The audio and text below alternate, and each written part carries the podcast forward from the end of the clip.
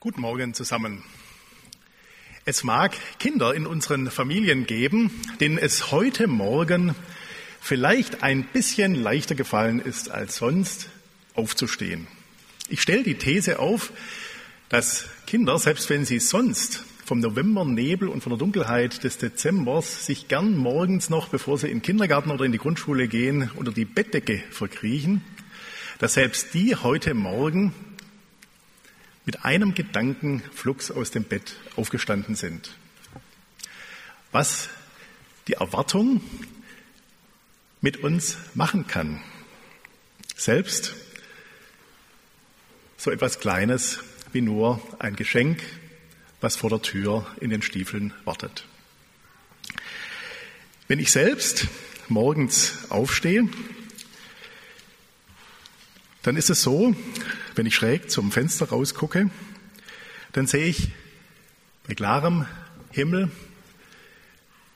den Morgenaufgang. Zuerst erscheint nur das Morgenrot am Himmel und dann schieben sich die ersten Strahlen über den Berg und dann erscheint sie in ihrer ganzen Pracht, die Sonne. Über dem Hainbachtal liegt manchmal noch feiner Nebel und die Häuser in der Kennenburg sind noch im Dunkel, aber hoch über dem Hegensberg, da geht jedenfalls aus meiner Perspektive morgens die Sonne auf, ein Schauspiel, wenn sie sich zeigt mit der gewaltigen Macht ihrer Schönheit. Vielleicht steht dem biblischen Propheten, von dem das Wort in unserer Predigtreihe heute für unseren zweiten Adventssonntag stammt, so ein Bild vor Augen. Vielleicht verwendet das Jesaja-Buch gerade diesen Moment der aufgehenden Sonne, um von dem kommenden Gott und von jedem Einzelnen von uns zu reden. Ich lese aus Jesaja 60 die ersten beiden Strophen. Mache dich auf, werde Licht, denn dein Licht kommt und die Herrlichkeit des Herrn geht auf über dir. Denn siehe, Finsternis bedeckt das Erdreich und dunkel die Völker, aber über dir geht auf der Herr und seine Herrlichkeit erscheint über dir.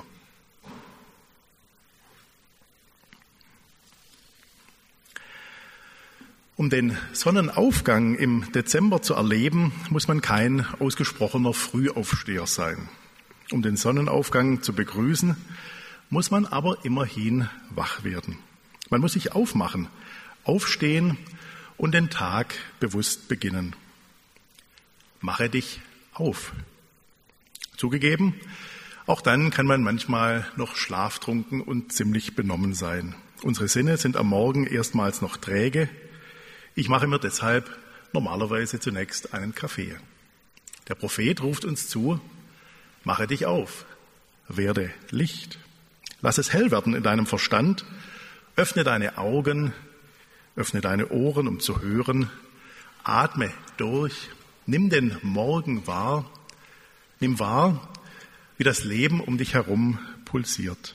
Werde wach, werde Licht, denn dein Licht kommt. In der letzten Woche haben sich einige von uns morgens per Telefonkonferenz zu einem täglichen Morgenbet verabredet. Die Bibel ruft uns ja zum Beten auf. Und in der Bibel heißt es, wachet und betet. Beten und wachen, das leitet dann zu einem Gebet mit offenen Augen an. Öffnet eure Sinne. Erwartet Gottes Kommen an jedem Lebenstag. Seid gespannt auf Gottes Spuren in eurem Alltag, in allem, was euch begegnet. So ein Morgengebet kann dann auch ganz schlicht sein. Zum Beispiel so. Ich danke dir, mein Gott, für die Ruhe der Nacht und das Licht dieses neuen Tages. Ich danke dir, du unser Gott, denn du lässt deine Sonne aufgehen und erneuerst das Antlitz der Erde. Lass dein Angesicht leuchten über mir und wecke meine Lebensgeister für diesen Tag. Du erwartest mich, ich komme. Innerlich sich bereit machen für einen neuen Lebenstag.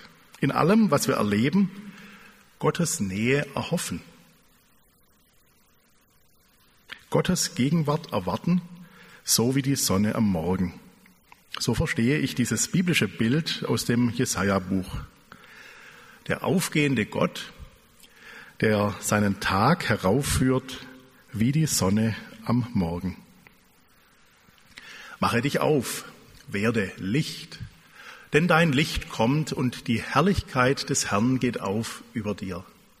Denn Finsternis bedeckt die Erde und dunkel die Völker, aber über dir geht auf der Herr und seine Herrlichkeit erscheint über dir. Ursprünglich wurde dieses Prophetenwort einmal der Tochter Zion zugesprochen, also dem Volk Israel in Jerusalem. Wir hören es heute als christliche Gemeinde, die im Namen Jesu zum Gottesdienst versammelt ist. Mache dich auf, werde Licht, denn dein Licht kommt. Das Kind in der Krippe, dessen Geburt wir an Weihnachten feiern, bezeichnen wir ja als Licht der Welt. Größeres kann man von Jesus Christus eigentlich nicht sagen. Höher kann man ihn nicht loben, als wenn man von ihm sagt, so wie in den Worten eines ganz alten Bekenntnisses, Gott von Gott und Licht vom Lichte. Wir sagen das dann auf eine ganz äußerliche Weise in unseren Adventsbräuchen auch zum Beispiel, wenn wir im Advent nach und nach eine Kerze nach der anderen anzünden. Und wir sagen das natürlich symbolisch auch, wenn am Heiligabend dann am Weihnachtsbaum alle Kerzen brennen.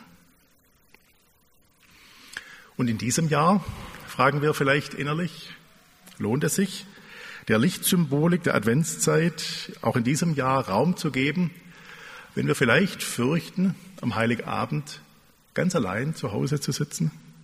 Sind die Lichter nicht in diesem Jahr eigentlich fehl am Platz? Macht sich nicht die irdische Finsternis eher doppelt bemerkbar und werden nicht die Schatten in unserem Leben eher doppelt lang, wenn wir in diesem Jahr besonders merken, was uns eigentlich auch fehlt? Wäre es vielleicht nicht besser, die Kerzen erst gar nicht anzuzünden? Die Lichter der Adventszeit wollen unseren Blick, einen nüchternen Blick auf die Wirklichkeit ganz sicher nicht ausblenden. Wie viel Einsamkeit mag es gerade auch in diesen Wochen und Monaten geben, wenn Menschen in Quarantäne müssen, wenn Familien ganz neu gucken müssen, wer nach den Kindern schaut, wenn viele abgeschnitten sind von Menschen, mit denen sie sich normalerweise ganz normal treffen, wenn Menschen um ihre berufliche Zukunft bangen und wenn wir einfach merken, ja, natürlich, auch wir mitten im Leben sind wir vom Tod umfangen. Die Alten hatten das wahrscheinlich noch mehr vor Augen und so sind es gerade natürlich auch die alten Kirchenlieder, die eine besondere Sprache auch für diese dunkle Seite unserer irdischen, unserer menschlichen Wirklichkeit haben. Wenn Paul Gerhardt zum Beispiel in seinem bekannten Adventslied fragt, wie soll ich dich empfangen und wie begegne ich dir, dann tut er es aus einer Perspektive heraus, in der menschliches Leben äußerst fragil und in der der Tod allgegenwärtig war. Und so, wenn man mal die ersten paar Strophen hinter sich gelassen hat, findet man in seinen Liedern dann immer auch jede Menge Bilder für diese ganz und gar ambivalente menschliche Wirklichkeit, ja für alles Dunkel, was unser Leben, was unsere Welt prägt, alles Dunkel, was uns nach unten zu ziehen droht, alles Dunkel, was uns Angst machen kann. Das ewige Licht aber, auf das wir im Advent zugehen, das wir preisen und auf das wir hoffen, macht uns aufmerksam auf das Dunkel in unserer Welt, mitten in uns, ja in uns selbst und lässt uns doch nicht allein in diesem Dunkel. Ja, mancher Schatten wird uns im Licht erst recht bewusst. Wenn es heißt, mache dich auf, werde Licht, denn dein Licht kommt, dann hat das dieser Prophet, dessen Wort in Jesaja 60 uns aufgehoben ist, schon seinerzeit auch Menschen in Israel zugerufen, die ja gerade aus dem Exil in eine ganz und gar trostlose Lage in einem zerstörten Jerusalem zurückkamen. Eine wenig verheißungsvolle Lage. Und das Licht, das kommt, soll dann heißen, das Licht, es ist im Kommen. Das Licht, es kommt dennoch auf dich zu. So verstehen wir auch als Christinnen und Christen dieses Wort weil das ewige Licht im Kommen bleibt.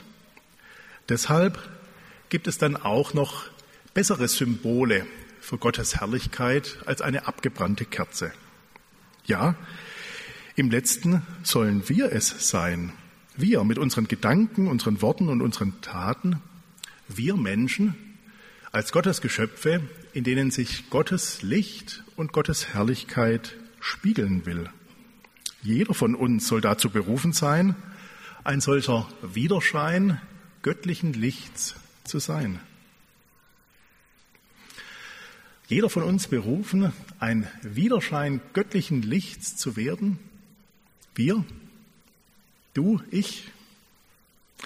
Wenn wir einander ohne Masken ins Gesicht sehen würden, gäbe es da etwas zu entdecken von der göttlichen Herrlichkeit wenn wir einander irgendwie auch ins Herz sehen könnten, gäbe es da einen Abglanz göttlichen Lichts?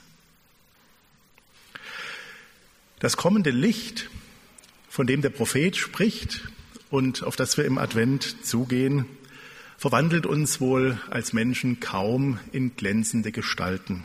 Das aufscheinende Licht, auf das wir zugehen, macht uns nicht einfach zu strahlenden Stars. Wir würden es uns manchmal wünschen vielleicht und wir träumen manchmal davon. Werde Licht heißt aber ganz sicher nicht, dass wir nun selbst zu geistlich blendenden Erscheinungen werden sollen. Wir sollen Spiegelungen göttlichen Lichts sein.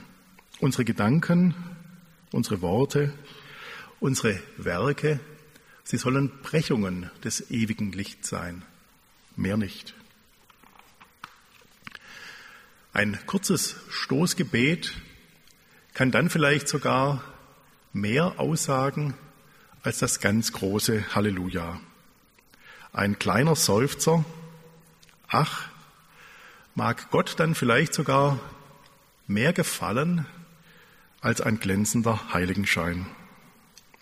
Ein Spiegel des Lichts möchte ja nicht auf sich selbst aufmerksam machen. Ein Widerschein des Lichts möchte Gottes Licht ausbreiten.